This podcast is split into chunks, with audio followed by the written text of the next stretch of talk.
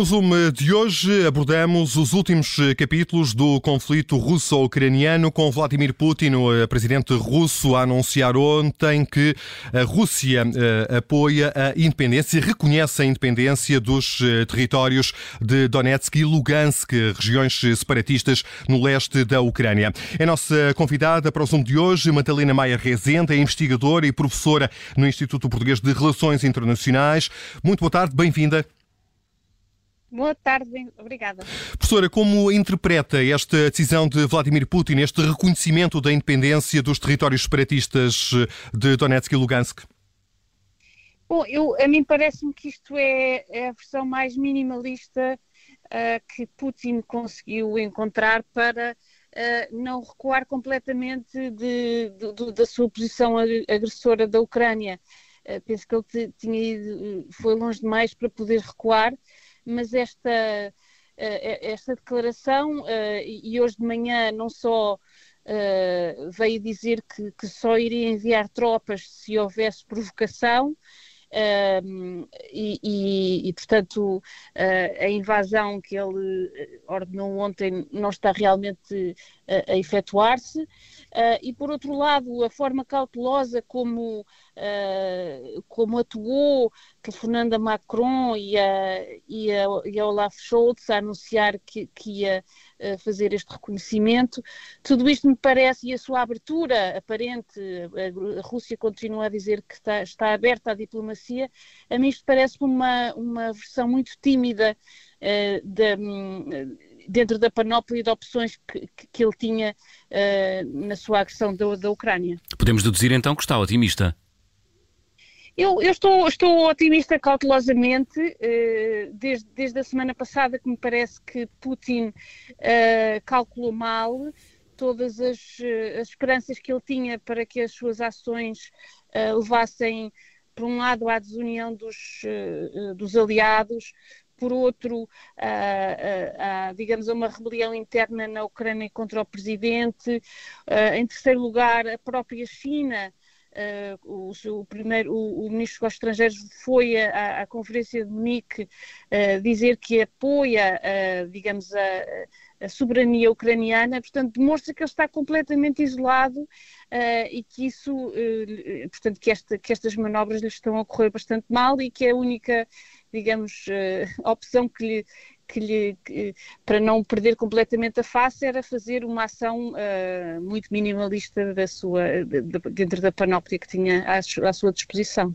Não acredita que este reconhecimento da independência destes territórios no leste da Ucrânia abra caminho a uma presença militar russa nesses mesmos territórios?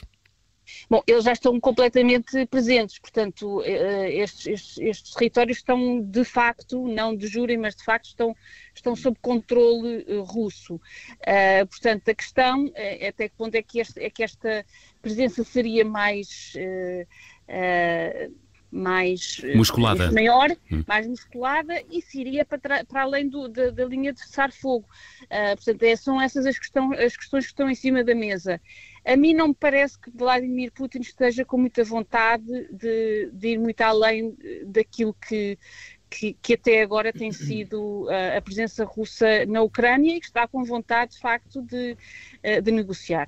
Qual a resposta que a perspectiva que possa ser dada por parte da União Europeia e os seus aliados, Estados Unidos e Reino Unido, ou se calhar ao contrário, a resposta dos Estados Unidos e dos seus aliados, Reino Unido e União Europeia? Bom, o que se tem vindo a ver desde ontem até hoje é, digamos, é um acionamento, de facto, das, das sanções que, uh, que estavam previstas, também, enfim, Uh, proporcionais à, à, agressão russa. A, a, União Europeia, o Conselho e, o, e, a, e a, Comissão propuseram proibir as autoridades russas de aceder aos mercados e serviços financeiros europeus, visaram os bancos que financiam operações militares russas. Uh, portanto, estas sanções, hoje Olaf Scholz disse suspender, que vai suspender a autorização para a utilização do, do uhum. Nord Stream 2. Portanto, parece-me que, que, as sanções eh, previstas uh, estão realmente a ser usadas para demonstrar a Putin que os, que os aliados não estão, uh, digamos, propriamente com muito medo das suas ações. Capazes de fazer moça nas ambições do Vladimir Putin? Desculpe. É capazes de fazer moça estas sanções nas ambições de Vladimir Putin? Sim, parece-me que, que uh, as, estas sanções e as que virão a seguir, se caso ele uh, realmente avance para uma escalada militar, que me parece menos provável, mas eh, enfim, uh, uh, nunca sabe, uh, são obviamente sanções que vão ter repercussões graves na, na, na, na economia russa e, e eventualmente na, na, popularidade de Putin e, junto dos seus eleitores, enfim, da população russa. e portanto penso que, mas para além de mais, quer dizer, acho que todo o quadro geopolítico, para além do lado uh, económico, o quadro geopolítico não lhe está a ser de todo favorável. Eh, há aqui uma questão que permanece por resolver e que aparentemente tem sido a questão base que está na origem deste conflito, a exigência por parte das autoridades russas de que a Ucrânia não um, ehm, passe a integrar a NATO. E, e quanto a isto, um, ehm, não foram dados passos concretos, ou seja, uh, o impasse uh, mantém-se relativamente a esta questão. O impasse, sim, o impasse mantém-se, apesar de haver de facto alguma uh, alguma. Enfim, quando uh, Olaf Scholz foi uh, a Kiev e a Moscovo e sugeriu que poderia haver de facto algum acordo neste, neste âmbito, uh, demonstrou uma vontade dos alemães de, enfim, de, de ceder de certa maneira às, às a este ponto das, das exigências russas. Obviamente que a, a, adesão da NATO à NATO e à União Europeia da Ucrânia não estava em cima da mesa, nem antes, nem a meio, nem agora. Uh, não, está, não havia nenhum calendário, isto é um ponto de princípio. Hum. Uh, e, e, Olaf Scholz pareceu demonstrar que, que, a Alemanha estava, de certa maneira, uh, de acordo neste princípio. Mesmo os Estados Unidos, tudo isto, obviamente, que não se negocia sobre, sobre, sobre uma pistola e muito menos eh, uma grande potência como os Estados Unidos, mas há alguma abertura eh, a um, a um, a um acordo, não neste ponto, se calhar desta maneira que Vladimir Putin tem vindo, mas outra forma e, e, e a regulação de todas as relações uh, entre a Rússia e os ocidentais em, em tudo o que é, um, enfim, armamento nuclear, eh, e toda a presença da NATO nesta região. Portanto, professora, mas, mas acredita que será mas professora, acredita que será possível pôr termo a este conflito sem essa garantia expressa de que a Ucrânia eh, não vai aderir à NATO?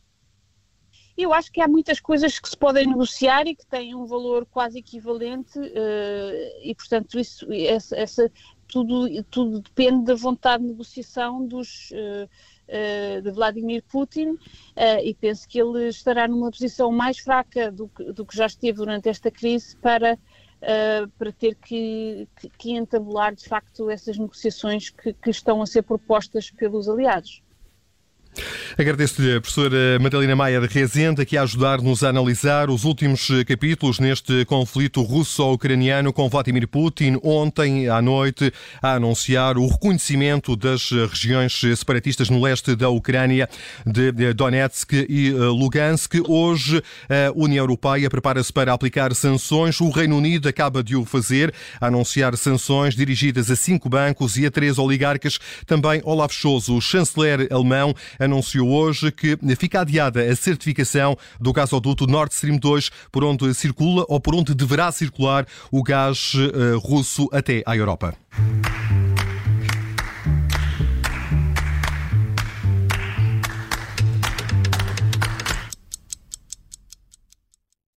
Rádio